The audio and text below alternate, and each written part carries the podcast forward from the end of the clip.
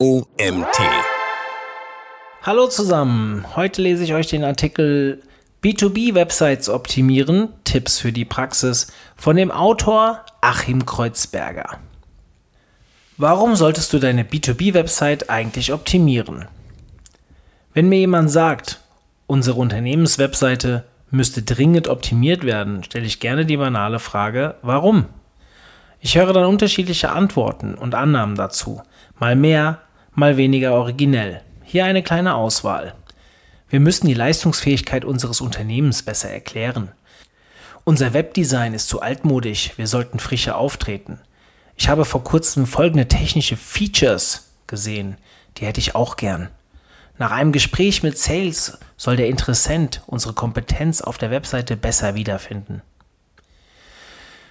Nicht selten sind diese Antworten auch Basis eines Agenturbriefings. Und so manche Agentur wird dies umsetzen, ohne zu hinterfragen. Speziell dann, wenn sie keine B2B-Erfahrung hat und sich nicht in der Branche des Kunden auskennt. Oft kommt es anschließend zu einem Komplett-Relaunch, den man sich hätte sparen können. Alten Wein in neuen Webdesign-Schläuchen zu kredenzen, garniert mit zahlreichen lustigen Features, ist keine Optimierung. Ein anderes, häufig zu beobachtendes Ergebnis ist eine aktualisierte Selbstdarstellung, die noch genauer erklären möchte, was das Unternehmen alles kann. Wenn die Website über das Unternehmen statt mit dem Besucher spricht, wird wertvolles Potenzial verschenkt. Viele dieser so optimierten Websites versagen aber bei Lead-Generierung und Sichtbarkeit. Besser ist das Optimieren einer Website auf messbare Größen hin, wie Sichtbarkeit für ein relevantes Keyword-Set oder noch wichtiger Lead Conversion Rate. Wie viel Prozent der Besucher deiner Webseite werden zu Leads? Warum ist eine B2B-Website vor allem für Erstbesucher da? Wichtig ist es auch zu definieren, für welche Art von Besuchern die Webseite optimiert werden soll. Es klingt zwar banal, aber leider muss ich das immer wieder mal sagen. Es ist völlig egal, ob die Website dir, dem Chef oder dem Marketingleiter gefällt. Viele wollen nicht wahrhaben, dass ein Prinzip gilt, das fast so alt ist wie die Werbung selbst. Der Köder muss dem Fisch schmecken, nicht dem Angler. Es ist auch nicht sinnvoll, auf der Website alles über das Unternehmen zu sagen. Der Besucher will nicht dein Unternehmen verstehen, sondern braucht die Lösung für ein konkretes Problem. Im Mittelpunkt sollten daher Lead-Generierung und eventuell Sichtbarkeit stehen. Und du solltest bevorzugt an Erstbesucher denken. Warum?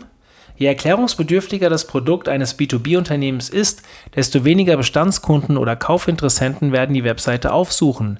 Nehmen wir an, du bietest hyperkonvergente Infrastrukturlösungen an.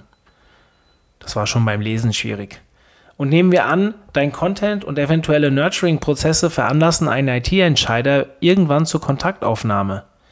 In deinem spezialisierten Umfeld gelingt es erst dann, den Entscheider davon zu überzeugen, dass deine Lösung für ihn die richtige sein könnte, denn erst dann lassen sich individuelle Anforderungen seiner bestehenden IT und seines Unternehmens klären.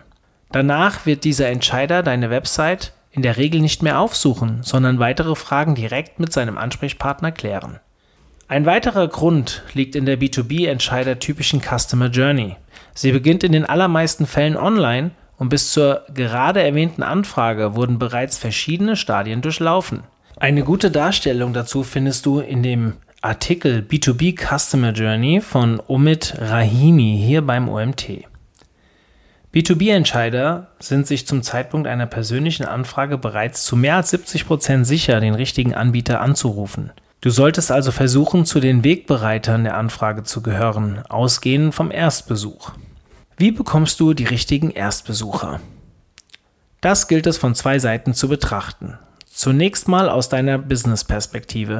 Falls du ein größeres Produkt- oder Dienstleistungsspektrum hast, solltest du Prioritäten für Optimieren setzen. Die besseren Erstbesucher sind natürlich interessiert an den Angeboten, mit denen du am schnellsten ins Geschäft kommst, die beste Marge machst, bei denen du eine echte Alleinstellung erzielen kannst oder ähnliches. Nach der Priorisierung solltest du betreffende Website-Bereiche in die Hierarchie angemessen positionieren und inhaltlich optimieren. Dabei kommt der zweite Aspekt zum Tragen, die Perspektive des Nutzers. Hier sind folgende Fragen wichtig. Was muss vor einem Website-Besuch passieren? Was löst eine Beschäftigung mit deinen Themen aus? Auf welche Fragen wird eine Antwort gesucht? Nehmen wir wieder das Beispiel des Anbieters hyperkonvergenter Infrastrukturen. Natürlich sollte deine Site für den Suchbegriff hyperkonvergente Infrastruktur gute Platzierungen liefern, aber damit erreichst du vor allem diejenigen, die schon wissen, wonach sie suchen. Nicht alle IT-Verantwortlichen sind aber schon so weit. Für sie solltest du herausarbeiten, welche typischen Probleme es in klassischen Infrastrukturen gibt und hilfreiches Material zu dessen Lösung anbieten. Zum Beispiel eine Checkliste dazu, welche Punkte beim Auslagern von Anwendungen in die Cloud beachtet werden sollten, mit und ohne Infrastrukturwechsel. So eine Checkliste befördert das Erwägen eines Wechsels, denn die Vorteile werden indirekt klar. Außerdem eignet sich der Content zur Diskussion mit anderen an der Entscheidung beteiligten Personen im Unternehmen. Ebenfalls ein wichtiges Kriterium für B2B-Content. Wie erstellst du den richtigen Content? Um die richtigen Content-Angebote zu finden, kannst du interne wie externe Quellen nutzen und wie folgt befragen. Fragen an Kunden. In welcher speziellen Situation befanden Sie sich, bevor Sie sich zum ersten Mal in dem Thema beschäftigten? Beim Lösen welcher speziellen Business-Herausforderungen hat Ihnen unsere Lösung geholfen? Beispielfragen an den Vertrieb bzw. Support. Was sind die ersten Fragen von Interessenten, die später zu guten Kunden wurden? Welche Vorurteile und Bedenken gibt es bei Interessenten? Als Alternative zur Eigenrecherche dieser Fragen kannst du eine Agentur mit dem Erstellen von Bayer Personas beauftragen. Prüfe in diesem Fall, ob die Agentur auf halbwegs wissenschaftlich fundierte Interviewtechniken baut und Erfahrung in deiner Branche oder Zielgruppe hat. Das Erstellen von Bayer Personas ist kein Fantasiespiel für einen Nachmittagsworkshop. Wie positionierst du deinen Content besser? Fehlt noch die Positionierung gegenüber dem Wettbewerb. Schau dir an, ob es bei deinen Wettbewerbern ähnlichen Content wie den von dir geplanten gibt.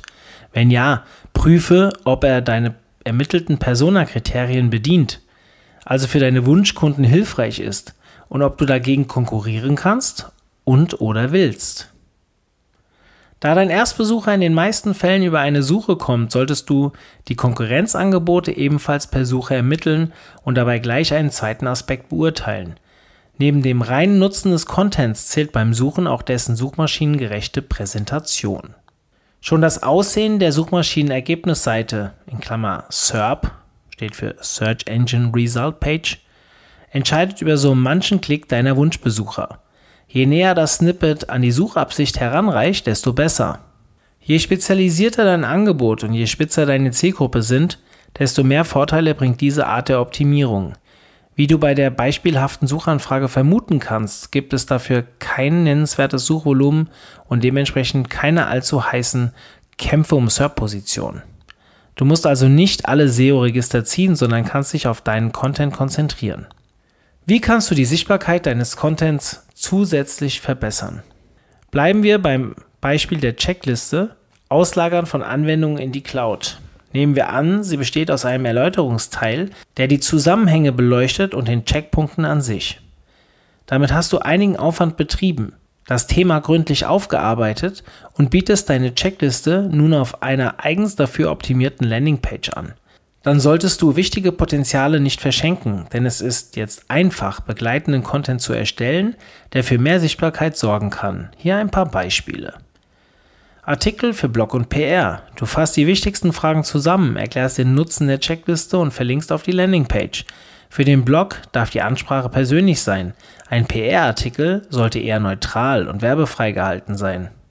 Artikel zu Teilaspekten. Du greifst einen Teilaspekt heraus, zum Beispiel SAP in der Cloud. Funktioniert das? Schreibst diesen ausführlich und verweist auf weitere Beispiele in der Checkliste bzw. auf die Landingpage. Eignet sich auch gut zum Erhöhen der Sichtbarkeit deiner Lieblingsthemen innerhalb eines Bereichs. FAQ-Seite. Hier behandelst du die wichtigsten Themen aus der Checkliste in Frageform. Das kann sich positiv auf die Suchergebnisse auswirken, speziell dann, wenn es Fragen sind, die dir im richtigen Leben von Interessenten zu diesem Thema gestellt werden und eignet sich gut zur On-Page-Optimierung durch Querverlinken auf die zuvor genannten Artikel und oder auf die Landingpage. Videos und Webinare. Bei einem anspruchsvollen Projekt solltest du in der Regel über genug Material verfügen, um diese Schienen bedienen zu können. Social Media. Hier kannst du Posts ausarbeiten, die beispielsweise auf den FAQs basieren. Du stellst eine wichtige Teilfrage, vielleicht auch mit einfachen Mitteln als Bild visualisiert und verweist auf die vielen weiteren Fragen, um die es in deiner Checkliste geht. Dieser Artikel wurde geschrieben von dem Autor Achim Kreuzberger. Nach einer Grundausbildung im B2B Direktmarketing beim Katalogversender Inmark ist er seit 1992 mit einer eigenen Agentur im B2B-Marketing für die IT- und Hightech-Branche aktiv. Technologisches Verständnis sowie das Wissen um die Mechanismen des B2B-Marketings und Vertriebs helfen ihm dabei. Er berät Hersteller und Dienstleister und Systemhäuser, wenn es um Positionierung, Lead-Generierung, Leads-Management und Channel-Marketing geht. Ja, vielen Dank, dass ihr auch heute wieder bis zum Ende zugehört habt. Schaut mal wieder vorbei bei uns auf der Webseite. Wir haben eine echt coole neue Podcast-Folge letzten Montag gelauncht. Und ich würde mich freuen, wenn ihr unter omt.de slash podcast mal vorbeischaut. Bis dann, euer Mario.